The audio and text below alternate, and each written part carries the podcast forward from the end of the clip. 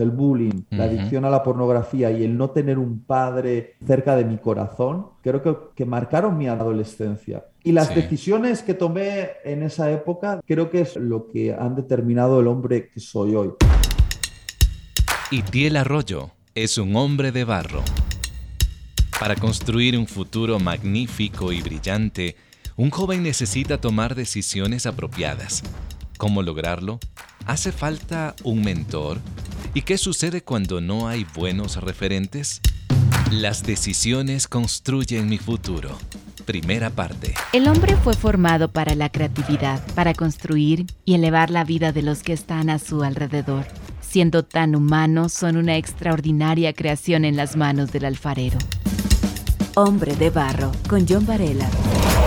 En el podcast Hombre de Barro tengo justamente a un hombre que nos dibuja con sus palabras, historias, desafíos, que cuando tú lo escuches realmente creo que te vas a sentir desafiado y me imagino que también de alguna manera te vas a encontrar identificado con la historia de este día.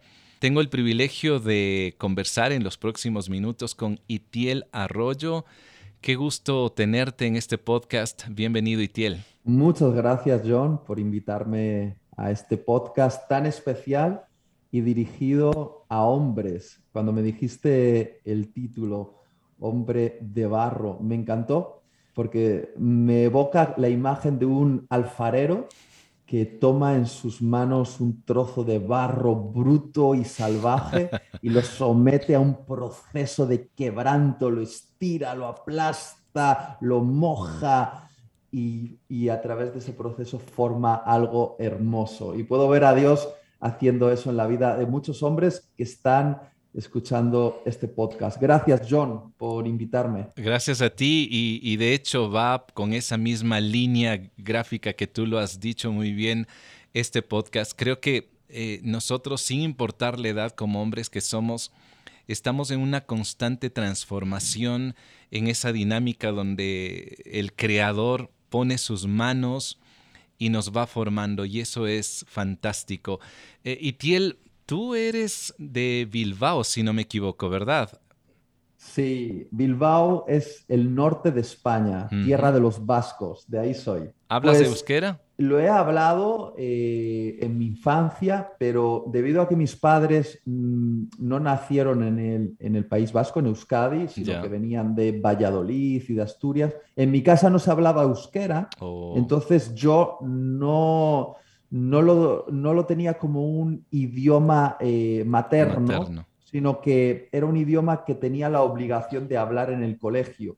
Y cuando logré deshacerme de él, me deshice de él.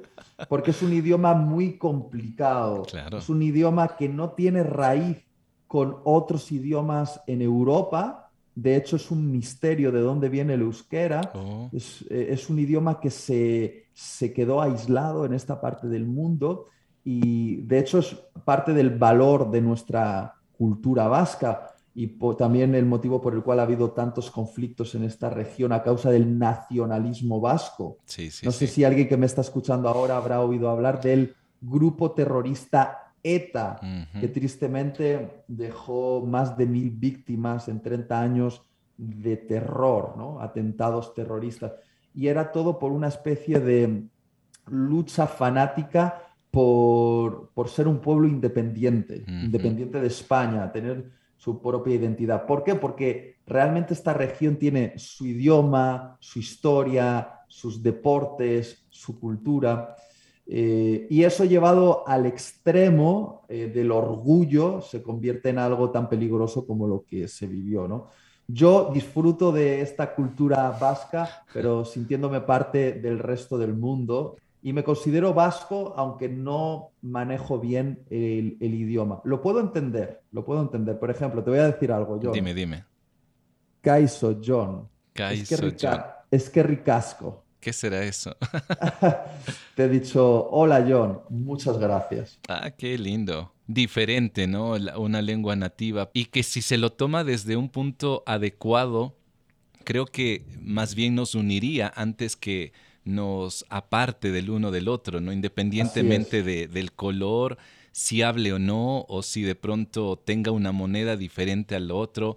El pasaporte tampoco debería eh, mm. separarnos totalmente. Somos ciudadanos del mundo y creo que tú, ahora que has viajado mucho, eh, puedes darte cuenta que la cultura enriquece a una persona, ¿no es así? Porque tú has estado también en, en varios lugares, sobre todo en Latinoamérica.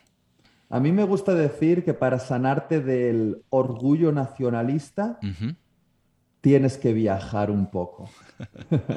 en cuanto viajas, ves otras culturas, te sientas a la mesa con personas de otras razas, con otras historias, con otros enfoques de vida, te sanas del cáncer del orgullo nacionalista, porque es un cáncer, si se me permite decirlo con toda la franqueza. Hombre de barro, con John Varela. Hemos hablado ya de, de, dónde tú eres, me has hablado un poco en ese idioma de, de aquella región.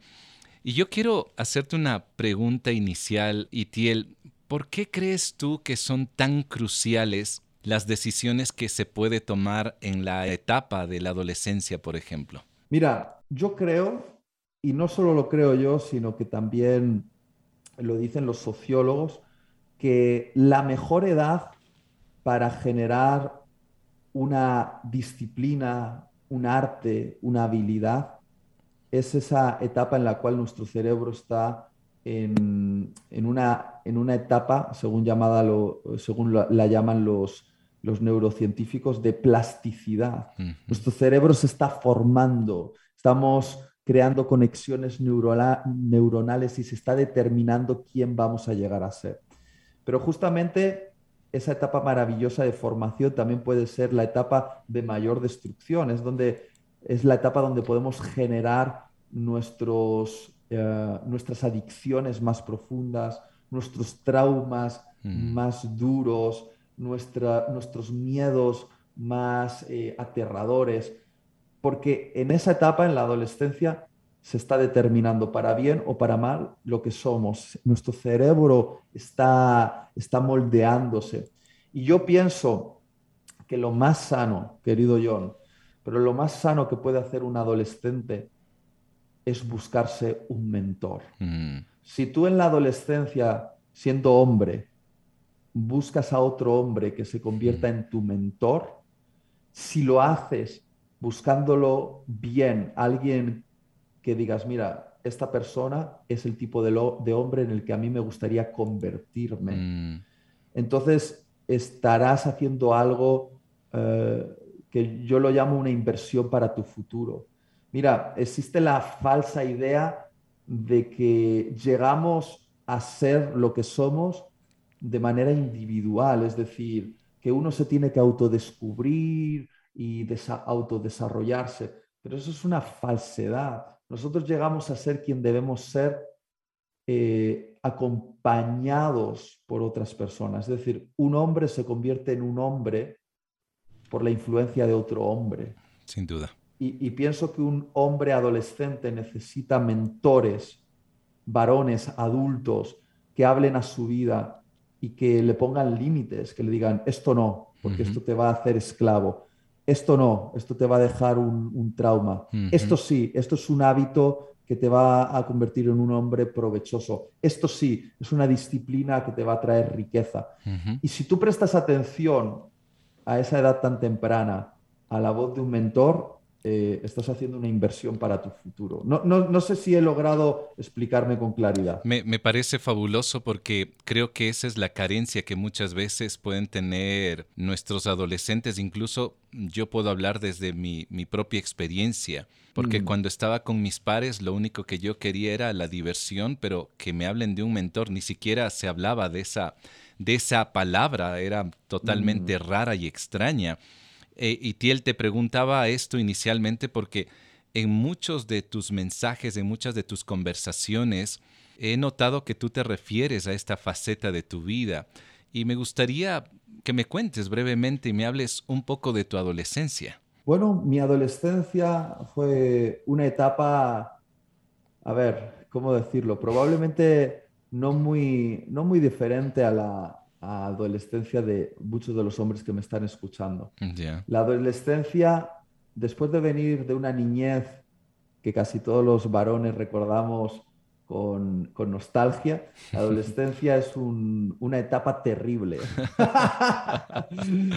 sé que no es el caso de todos, pero vienes de una niñez eh, donde todo parece que está bajo control y llegas a la adolescencia y tu cuerpo te la juega, empiezas a desarrollarte de manera extraña, empiezas a, pensar cosas que antes no pensabas, te empieza a gustar las chicas, empiezas a mirarte al espejo y a compararte, hmm. empiezas a tener dudas, pierdes la inocencia del niño y te conviertes en un eh, proyecto de hombre adulto que, no sabe ni por dónde empezar. Y eh, perdón que te, que te interrumpa, pero lo que tú cuentas, eh, yo me sonrío ahora pero lo que tú dices sí es traumático y, viene bien de la mano adolescencia porque adolecemos. Yo recuerdo salir de la primaria, de la escuela, de 11 años apenas, y apenas llegué al colegio, a la secundaria, ya no me llamaban John, me llamaban señor Varela. No sé si es la costumbre en España o no, pero aquí, hace unas décadas atrás, e, eso ya era como una barrera porque estás en un cambio bien brutal. totalmente, totalmente. Y en mi adolescencia me encontré con algo que he contado muchas veces, ¿no? Eh, pero que, quizá forma parte de mi historia vital y en comparación con las historias de otros hombres que son historias dramáticas, la mía puede sonar como como una historia del montón, pero finalmente es mi historia y, yo la viví como protagonista y mm. siendo un muchacho adolescente que no entendía lo que le estaba pasando. Yo en mi adolescencia eh, fui víctima de mucho bullying en el mm. colegio, experimenté mucho bullying, eh, un bullying que eh, iba dirigido sobre todo a mi aspecto físico, por mi desarrollo lento, mientras todos mis amigos eh, ya desarrollaron eh, pues cierto, cierto vello en el pelo, sus, órganos sexuales ya estaban tomando su forma más varonil. Yo tenía cuerpo de niño y en comparación era muy flaquito, muy mm. blanquito, eh, muy debilucho y experimenté un, bullying duro para mí, duro. No lo puedo comparar con el bullying que otros experimentan, pero para mí era muy duro. Y eso me dejó algunas marcas, eh, entre ellas, por ejemplo, asociado al bullying y a ese sentido de sentirme rechazado por, mi grupo de compañeros en, el, colegio, me hizo buscar consuelo en la pornografía hmm. y tristemente en mi adolescencia yo entré en el mundo de la pornografía e empecé a consumir en aquella época donde los ordenadores estaban llegando a las casas y, encontré una puerta a un mundo que me prometía consuelo, pero que finalmente eh, me convirtió en un esclavo. ¿no? Hombre de Barro lo puedes escuchar en www.radiohcjb.org y por Spotify. Esclavo, ¿no? Entonces esas dos cosas añadiéndole después a, un, a una relación con mi padre muy distante, porque aunque mm. mi padre, como he contado muchas veces, era un hombre de bien, un cristiano trabajador, era un hombre emocionalmente ausente en el hogar. Mm. Tenía el síndrome del padre español al que su padre nunca le abrazó, nunca lo tocó, nunca le dijo te quiero, y cuando tuvo un hijo, aunque sé que me quiere, todavía vive, eh, no supo hacérmelo entender, no supo expresármelo. Y, eso hizo que uh, mi padre y yo estuviésemos en la misma casa, pero como con los corazones a kilómetros de distancia el uno del otro. Oh. Nunca, nunca sentí que tenía un padre al que le podía uh, contar lo que estaba viviendo y recibir la protección, el ánimo, el consuelo, la defensa que, que necesitaba. Entonces esas tres cosas, el bullying, la adicción a la pornografía y el no tener un padre cerca de mi corazón, creo que, marcaron mi, adolescencia. E, en el sentido malo. Eh, lo, bueno es que Jesús apareció en mi adolescencia. Oh, ¿Qué edad tenías? Mira, yo soy un niñito que creció en la iglesia, pero, pero recuerdo particularmente en mi adolescencia varios momentos eh, en campamentos de, jóvenes donde tuve un encuentro con Jesús transformador. Entonces Jesús apareció en mi adolescencia, me hizo descubrir aquellas cosas que me liberaron del rechazo a causa del bullying, de la adicción a la pornografía y de la carencia del amor paterno que tanto deseaba. Y Jesús vino y lo sacudió, lo sacudió todo. Y las decisiones que tomé en esa época de, mi adolescencia creo que es lo que, lo que han determinado el hombre que soy hoy.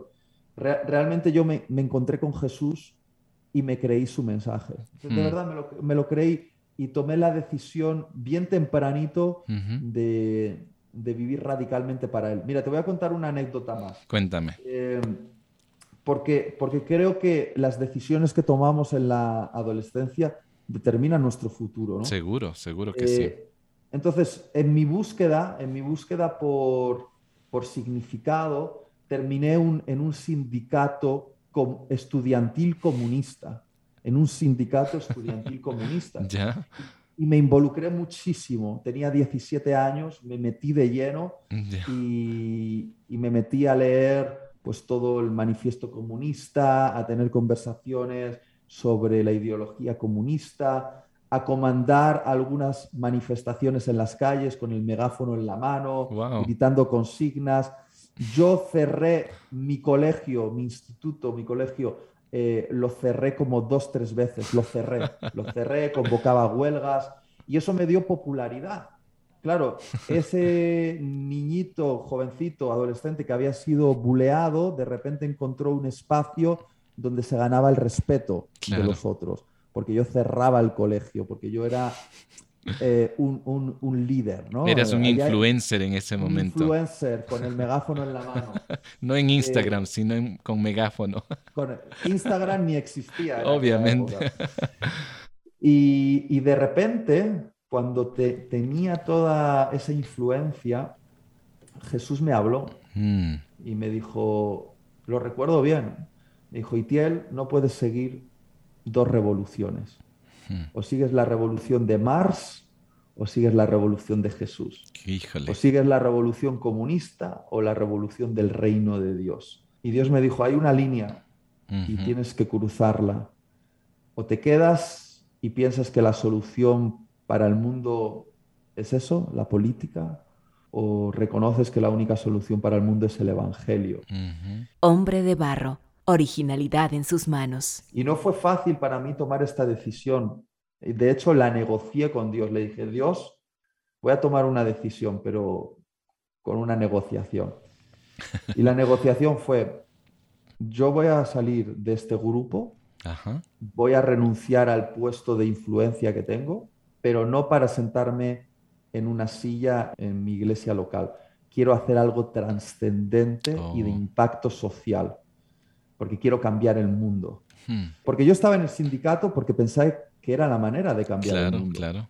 yo le dije, Jesús, quiero cambiar el mundo. Y Jesús me dijo, claro, eh, bienvenido a mi movimiento que lleva transformando el mundo eh, dos mil años. y lo hice y al salir del sindicato creé un movimiento de jóvenes llamado la resistencia. Ah. Y ahí es donde comencé como predicador. Eh, o sea, mi historia, soy predicador porque renuncié a un espacio de influencia que yo amaba mucho. Si yo no hubiese renunciado a ser líder en el sindicato comunista, nunca hubiese llegado a ser el predicador de la resistencia. Totalmente. Entonces, asocio que decisiones como esas difíciles a edad temprana pueden determinar quién eres. Sin duda alguna. En mi caso así fue. Y Tiel, lo que tú dices es bastante, eh, yo diría, poderoso en el sentido de lo que un joven puede tomar decisiones tan trascendentes que van a repercutir por el resto de su vida. Tan importante como de pronto qué carrera voy a escoger o que, con quién me voy a casar, dónde voy a vivir, que son importantes Pero este tipo de decisiones están hablando de tu propio futuro, de tu destino. Y, quisiera volver, Itiel, a lo que tú también mencionaste minutos atrás, la importancia de que un joven o un adolescente tenga mentores. Ahora tenemos referencia de todo tipo, tenemos futbolistas, deportistas, cantantes, actores, superhéroes, maestros, hay, hay para escoger en realidad. En tu caso, ¿quiénes fueron la referencia en esa época de juventud que te inspiraron y que te motivaron a seguir avanzando? Claro, eh, te hablaría de nombres propios que son auténticos desconocidos para la audiencia, pero Itiel Arroyo, quien soy, este nombre que tiene pues, cierta influencia en las redes, si se me permite decirlo así, existe gracias a personas anónimas que esta audiencia no conoce, pero que fueron determinantes en mi desarrollo. Desde mi pastor, a mi líder de jóvenes, a ciertas otras personas que aparecieron y, llegaron a ser el eco de la voz de Dios para mi vida y con las que viví experiencias eh, transformadoras. Entonces, claro, puedo decir los nombres, eh, podría hablarte de Máximo, de Víctor, de mm. Sergio, eh, Roberto, de Marc, podría hablarte de personas así y serían desconocidos para, los que nos escuchan, pero para mí esos nombres significan mucho, significan mi historia y lo que yo soy.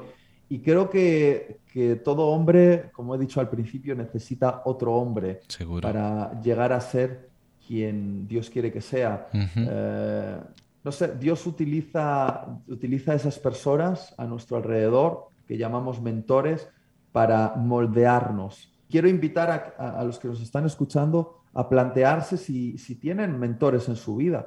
Quizá algunos dicen, ah, yo ya no soy adolescente, ya no necesito mentores. Yo pienso que eh, es bueno tener mentores en todas las etapas de la vida. Mentores, cuando eres adolescente, te aparecen, te los da Dios, sin que tú los busques. Cuando eres adulto, mentores son personas que tú buscas, guiado por Dios. Eh, y yo he aprendido esto. Cuando, eres adolescente, los mentores aparecen. Cuando creces, tú buscas a los mentores. Y, claro, si tú eres adulto y estás esperando que te aparezcan los mentores, no te van a aparecer. Tienes que buscarlos. Cuando eres adolescente, sí te aparecen. Te aparecen porque están ahí. Exacto. Y, y tienes que saber identificarlos y aprovecharlos. Pero cuando eres adulto, debes buscarlos. Yo he buscado mentores y seguiré buscando mentores para las diferentes etapas de mi vida, porque para diferentes etapas también hay diferentes mentores. Me gustaría conocer si esta conversación con Itiel Arroyo ha provocado algo en ti. Puedes escribirme a Instagram o Facebook. Me encuentras como John Varela. Como lo dice el trovador de Panamá, decisiones cada día. Decisiones todo cuesta. Como hombres tenemos la capacidad de construir un futuro que provocará consecuencias, ya sean positivas o no. En esta fabricación necesitamos referentes que nos motiven y nos desafíen a tomar decisiones adecuadas y también sabias. Lo puedes encontrar en tus padres, mentores, y si aún no lo has considerado, acude a Jesús. Él tiene profundas verdades que darán dirección e impulso a tu vida. El podcast Hombre de Barro lo encuentras en la página web hcjb.org. También para escucharlo en cualquier momento está en las plataformas Spotify, SoundCloud y Apple Music. La próxima semana te invito a escuchar la segunda parte de esta conversación con Itiel Arroyo. Las decisiones construyen mi futuro. Hasta pronto. Hombre de Barro con John Varela. Hombre de Barro es una producción de HCJB.